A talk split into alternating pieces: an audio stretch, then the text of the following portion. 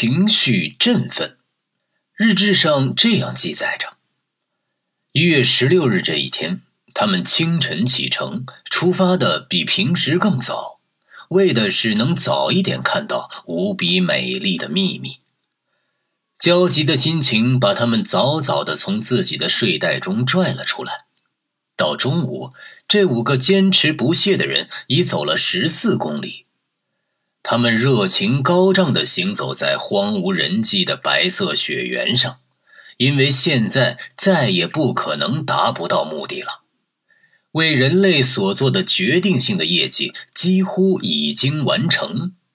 可是突然之间，伙伴之一的鲍尔斯变得不安起来，他的眼睛紧紧盯着无垠雪地上的一个小小的黑点，他不敢把自己的猜想说出来。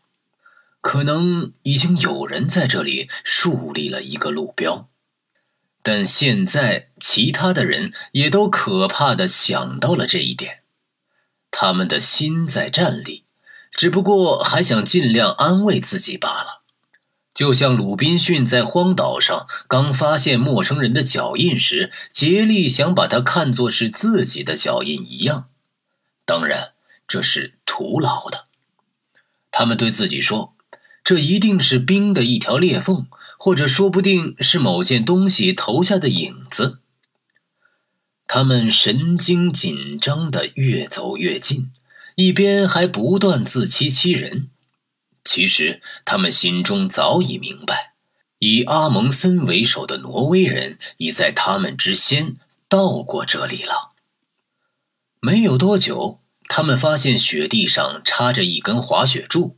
上面绑着一面黑旗，周围是他人扎过营地的残迹、滑雪机的痕迹和许多狗的足迹。在这严酷的事实面前，也就不必再怀疑，阿蒙森在这里扎过营地了。千万年来，人迹未至。或者说，自太古以来，从未被世人瞧见过的地球的南极点，竟在一个分子量的时间之内，即十五天内两次被人发现。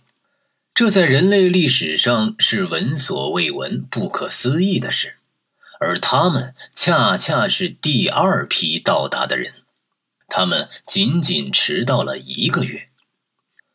虽然昔日逝去的光阴数以几百万个月计，但现在迟到的这一个月却显得太晚太晚了。对人类来说，第一个到达者拥有一切，第二个到达者什么也不是，而他们正是人类到达极点的第二批人。一切努力成了白费劲。历尽千辛万苦，显得十分可笑。几星期、几个月、几年的希望，简直可以说是癫狂。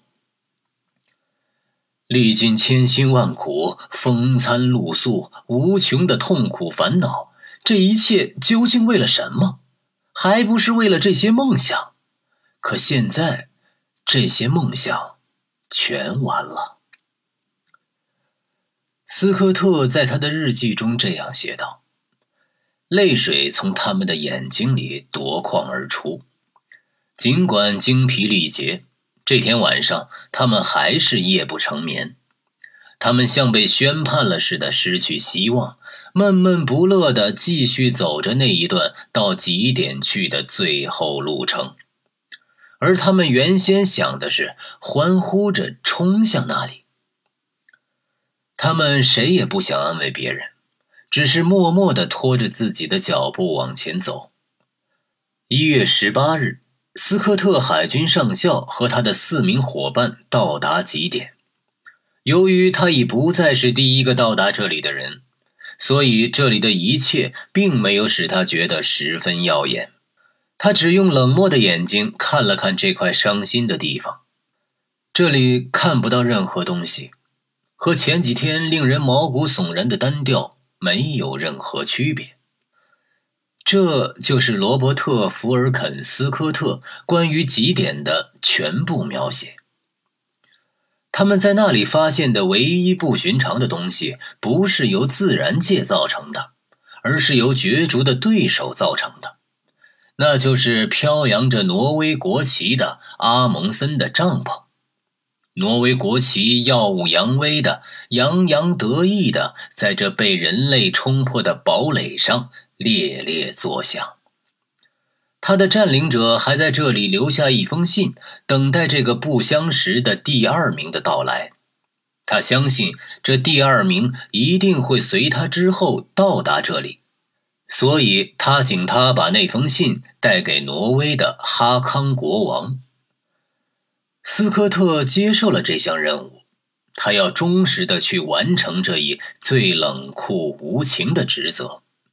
在世界面前为另一个人完成的业绩作证，而这一事业却正是他自己所热烈追求的。